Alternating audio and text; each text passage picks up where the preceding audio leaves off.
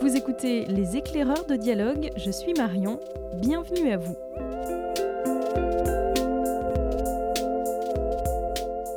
Qu'elle soit au milieu de l'océan, à la tribune d'une conférence environnementale ou à son bureau pour s'atteler à l'écriture d'un livre, Isabelle Autissier ne fait jamais les choses à moitié.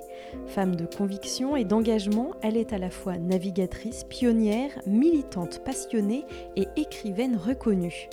Nous avons eu la chance de l'accueillir à Brest au début de l'été pour parler de son nouveau roman Le naufrage de Venise, dans lequel elle imagine la disparition de la Sérénissime engloutie sous les eaux. Nous en avons profité pour lui poser quelques questions sur ses trois passions, la navigation, la défense des océans et la littérature.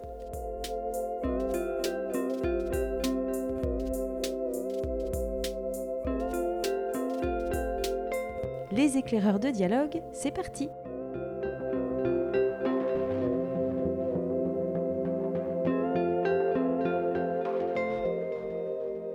Bonjour Isabelle Autissier. Bonjour. Dans cet épisode, nous allons euh, tenter de comprendre comment euh, se lient vos trois passions. Laquelle des trois est arrivée en premier dans votre vie? Euh, Celle qui est arrivée en premier, je pense que c'est euh, à parts égales euh, la navigation et la lecture. Moi, je suis une petite fille qui a toujours lu, donc j'avais sûrement des livres pour enfants quand j'ai commencé à savoir lire, vers, vers 5 ans. Par contre, on a assez vite commencé à faire du bateau sur un petit dériveur en Bretagne quand on allait en vacances avec mes parents, surtout mon père qui était très féru de, de, de ce genre de sport. donc oui, j'ai aussi commencé à faire du bateau vers, vers 6 ans à peu près. Qu'est-ce que vous lisiez justement étant jeune euh, Quelles sont les premières lectures euh, qui vous ont marqué et dont aujourd'hui vous vous souvenez encore? Alors les premières, très honnêtement, je m'en souviens plus.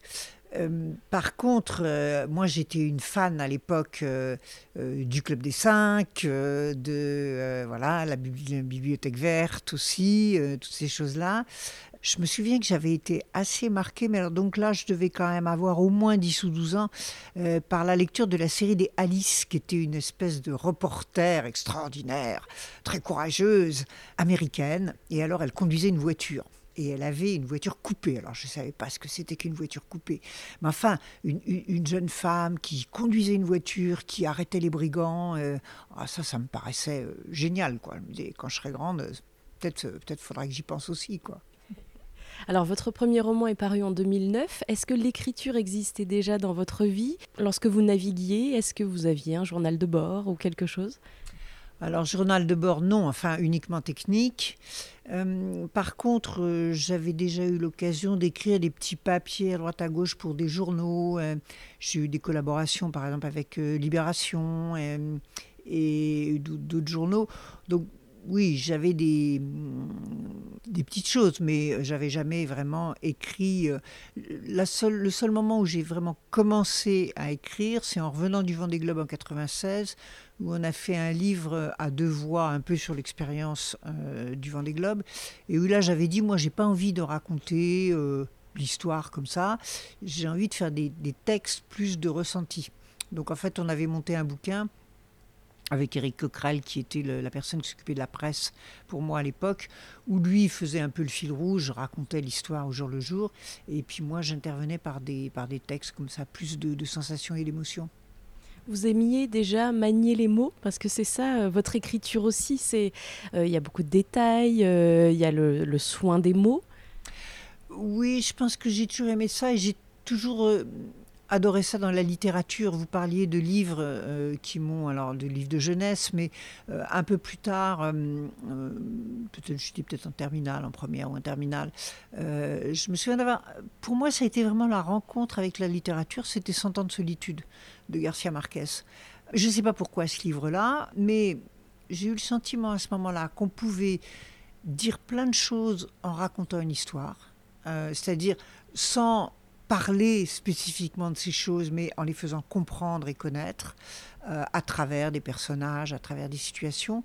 Et puis, euh, j'avais été frappée aussi par l'écriture de Garcia Marquez et par ce, cette espèce de côté presque oral euh, de son écriture et, comme si on me murmurait les mots à l'oreille. Quoi. Et, donc, du coup, le côté purement littéraire, euh, c'est devenu quelque chose auquel je, me suis mise à faire attention après dans mes lectures.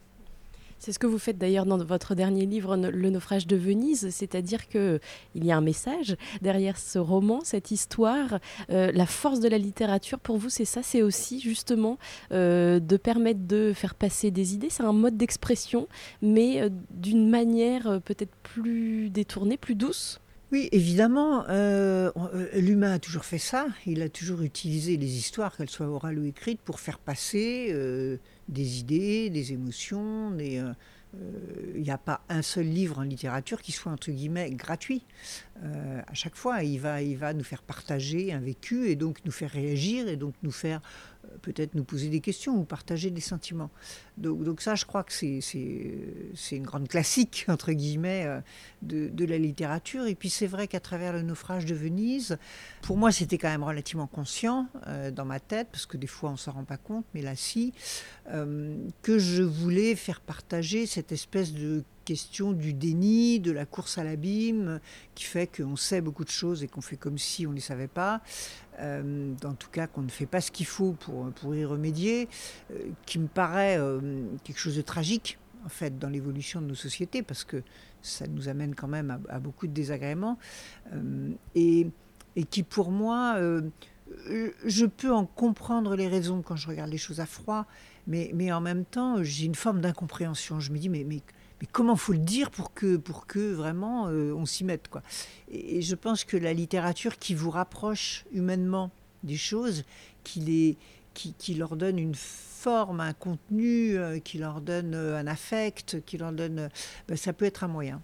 Quand on veut pas voir les choses, on ne les imagine pas, et là, ça permet finalement de les toucher du doigt et de les incarner à travers des personnages très réalistes qui pourraient être chacun d'entre nous.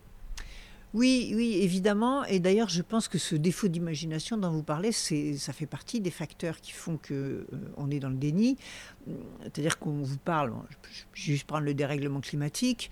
Euh, beaucoup d'entre nous n'ont absolument pas assez d'imagination pour voir ce que ça va changer dans leur vie propre. le dérèglement climatique affecte les océans de manière très forte et entre autres le plancton. Le plancton nous fournit la moitié de notre oxygène. Ça veut dire qu'on va vers du déficit respiratoire.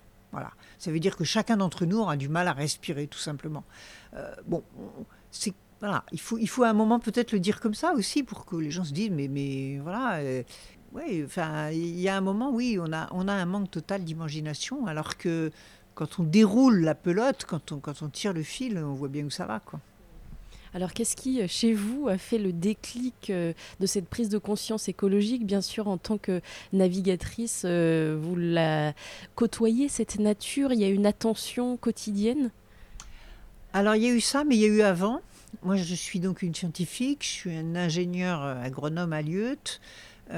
donc j'ai l'habitude de m'appuyer sur le tangible de la planète, c'est-à-dire les lois de la physique, de la chimie, de la biologie, que j'ai apprises et, où je sais que c'est comme ça et pas autrement.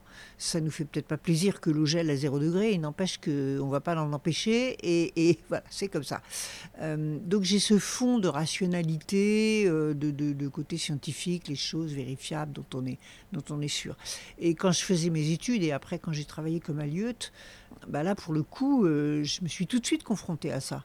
C'est-à-dire que moi, en tant que scientifique, je voyais comment évoluaient les populations de poissons sous l'effet de la surpêche. Et je voyais que où est-ce qu'on allait et qu'on allait vers de moins en moins de poissons et donc de moins en moins de pêcheurs. Et quand euh, j'essayais de partager ça avec euh, les organisations de pêcheurs ou les pouvoirs publics, etc., on me disait non, non, mais ça va vos histoires. Nous, il y a, euh, il faut que les pêcheurs puissent vivre, il faut qu'ils remboursent leurs emprunts des bateaux, il faut qu'il y ait du poisson dans les filières économiques, etc. et il faut que les, que les, les, villages puissent vivre de la pêche. Donc, remballez vos histoires. Moralité quoi Moralité, la France a perdu quoi plus de la moitié de ses pêcheurs. On a eu des drames parce que les, bateaux, il a fallu les brûler. Euh, on a donné des primes aux gens pour qu'ils brûlent les bateaux. Vous voyez le drame que c'est? On a perdu du savoir-faire, on a perdu des emplois par dizaines de milliers. Il y a des villages entiers qui ont perdu cette ressource parce qu'on l'a complètement gaspillée. Donc on aurait été un peu intelligent, on aurait soutenu les pêcheurs pour les aider à moins pêcher et à réguler leur pêcherie, au lieu de leur donner de l'argent pour creuser leur tombe en allant toujours plus loin, toujours plus fort avec des bateaux toujours plus grands, euh, on n'en serait pas là aujourd'hui. Donc c'est un, gaspillage humain euh, qui est très triste euh, et qui est énorme. Et, on avait tous les éléments pour l'arrêter. Mais encore une fois, on s'est focalisé sur d'autres indicateurs et on n'a pas voulu tenir compte de la réalité de la vie. Et la réalité de la vie, elle est ce qu'elle est. Encore une fois, elle ne nous plaît peut-être pas, mais c'est comme ça. Et là encore, si on rapproche euh, à votre euh, roman Le naufrage de Venise, là il y a le personnage du scientifique Livio qui, euh, à grand coup de rapports, de chiffres, alerte et ne cesse de le faire et il n'est pas entendu. Et peut-être là votre message c'est de dire maintenant ça suffit, il va falloir les écouter et les regarder ces chiffres.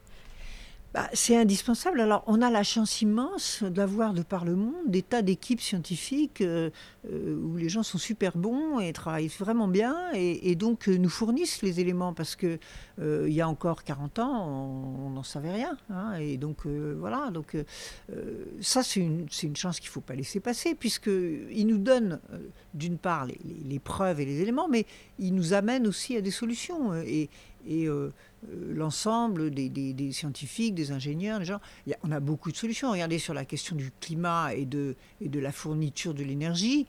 Euh, en 40 ans, on a fait des progrès considérables pour aller vers les renouvelables. Donc tant mieux, très bien. Bon, maintenant, il faut qu'on s'en saisisse. Vous pensez que la littérature est peut-être au-delà, le théâtre, le spectacle vivant, le cinéma peuvent être utiles dans ce combat de prise de conscience générale?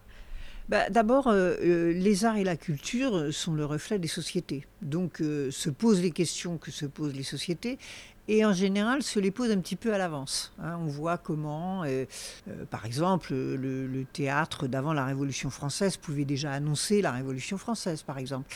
Euh, donc oui, je pense que la sensibilité des gens du monde de la culture, leur façon d'avoir leurs antennes déployées sur ce qui se dit, ce qui se fait, ce qui se pense, les, les met en position d'être un peu avant-coureurs sur ce qui se passe. Donc je crois que c'est bien et donc je crois que oui, ils ont euh, cette capacité d'être des accélérateurs de pensée, euh, d'autant plus que euh, justement, souvent un rapport scientifique, on va trouver ça casse-pied. D'abord, il faut parfois un peu connaître le langage des scientifiques pour être capable de le, lire et de le décrypter. C'est pas si facile. et puis, c'est casse-pied, les courbes, les chiffres, hein, ça ne nous amuse pas. alors qu'une pièce de théâtre, une peinture, une musique, un livre euh, voilà, on, va plus avoir envie de, voilà, d'aller voir et, donc on va retrouver sous une autre forme finalement les choses et encore une fois sous une forme plus incarnée, plus, plus humaine qui va sans doute plus nous toucher. Quels sont les points communs entre le travail d'écriture et le rôle d'un marin sur un bateau euh, Qu'est-ce qui euh, finalement se recoupe dans ces deux casquettes? Il y a quelque chose d'assez euh, pas laborieux, mais en tout cas, voilà, une répétition de, de gestes, une attention. Est-ce que ce serait ça? Je pense qu'il y a plusieurs choses, sans trop filer la métaphore. D'abord, il y a une forme d'engagement. Quand on part en mer, euh, on s'engage parce qu'on ne sait pas ce qu'on va trouver derrière l'horizon et, l'océan est très malin pour nous inventer plein de choses qu'on n'avait pas prévues. Euh, et quand on est devant sa feuille blanche, il y a un engagement personnel aussi. On va sortir quelque chose de, son crâne, de, son, de ses émotions, euh, pour les mettre sur le papier. Et là non plus, on ne sait pas forcément, enfin moi je ne sais pas en tout cas, forcément où ça va aller. Après, vous le disiez, il y a oui, il y a un côté besogneux. Enfin, il y a un côté de travail. Pour être un bon marin, il faut avoir passé des milliers d'heures en mer euh, et il faut avoir appris euh, un tas de choses. Et, je pense que sur l'écriture, c'est pareil. Moi, je ne crois pas au type génial qui prend une feuille pour la première fois de sa vie et qui vous écrit euh, Proust. Je, pense que pour moi, d'ailleurs, je, je, le vis comme ça. J'écris, c'est pas bien, ça me plaît pas, je reviens, je recommence, c'est pas bien non plus, j'y retourne, euh, et puis euh, je mets ce que j'appelle les petits coups de gouge. Hein, euh, vous voyez, il y a le, bloc qui est un peu brut comme ça, et puis il faut arriver à l'affiner. et, même d'ailleurs, moi j'aurais du mal à m'arrêter. C'est souvent mon éditeur qui me dit Bon, voilà, stop, sinon tu y es encore dans trois ans. Euh, donc, il y a, voilà, il y a cette, euh, cette espèce de constance euh, qu'il faut avoir. Et, voilà, et je pense que. Et puis, dans les deux cas, il y a aussi une forme d'incertitude. bon, moi, j'ai décidé d'aller à tel endroit en bateau, mais Est-ce que vraiment c'est là que je vais réussir à aller? Je ne sais pas. Et puis, j'écris un livre.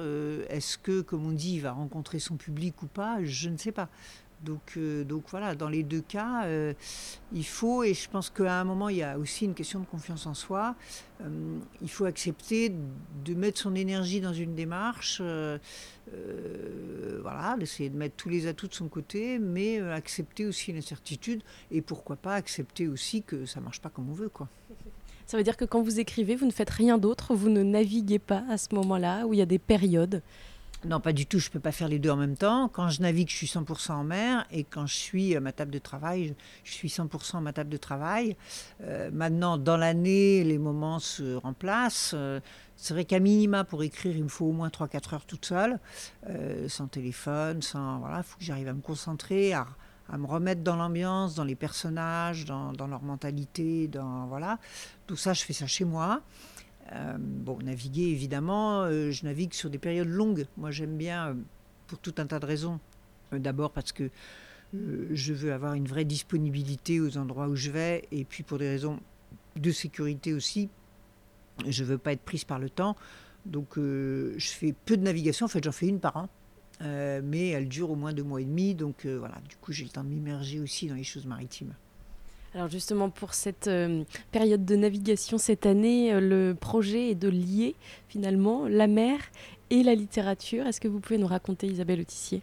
Moi, j'ai adoré les, toute la série des racontars arctiques de Jan Ril, l'écrivain danois, euh, qui met en scène euh, des trappeurs euh, de l'époque des années 50, 1950, 1960, qui étaient ces gens donc, qui vivaient à l'année dans des petites cabanes disséminées sur le rivage du Groenland qui vivaient toute l'année, parfois tout seul, parfois à deux, y compris euh, l'hiver austral, l'hiver pardon boréal euh, avec euh, la nuit polaire, etc. Et donc voilà, qui raconte tout ça, qui raconte très bien, qui raconte les paysages aussi. Et, et, en fait, je me suis avisé que il est assez vraisemblable que ces cabanes existent encore, en tout cas en partie. Elles sont peut-être un peu abîmées. Euh, depuis que c'est devenu un parc, il n'y a plus de trappes, il n'y a plus de chasse euh, dans ces lieux-là. Et, voilà, l'idée, c'est un peu euh, que ce soit le fil rouge de l'expédition cet été avec le bateau et qu'on essaye d'aller naviguer dans ces baies et, dans ces glaces pour voir si on retrouve des traces de l'inspiration de Jornrill. Alors peut-être pour terminer, Isabelle Autissier, avant de vous souhaiter euh, bon vent pour cette euh, nouvelle euh, traversée, est-ce que vous avez des conseils à nous donner de lecture qui vous auraient marqué dernièrement, nouveauté ou pas, un livre qui, qui vous reste en mémoire? Comme je vais aussi passer une partie de mon temps en Islande, toujours j'aime bien lire la littérature des pays qui se rapportent à là où je vais. Euh, donc c'est vrai qu'en ce moment, euh, j'écume Stephenson. Euh, les, les, gens qui ne le connaissent pas, il faut qu'ils commencent par la, par la trilogie qu'il a écrite il y a une dizaine d'années à peu près. alors j'ai plus les trois titres en tête, mais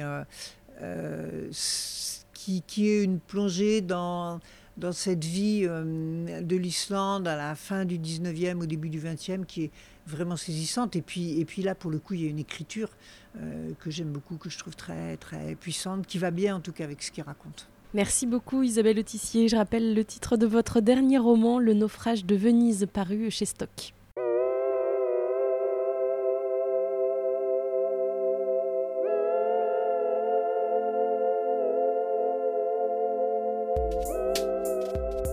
Les éclaireurs de dialogue, c'est déjà fini pour aujourd'hui. Vous pouvez retrouver tous les titres cités dans cet épisode par Isabelle Autissier sur notre site librairiedialogue.fr.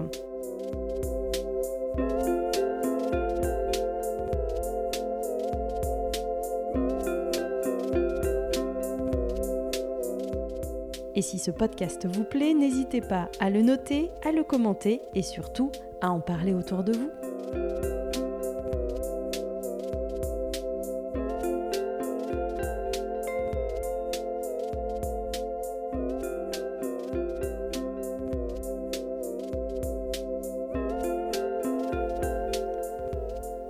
De mon côté, il me tarde déjà de vous retrouver pour de nouvelles découvertes. À très vite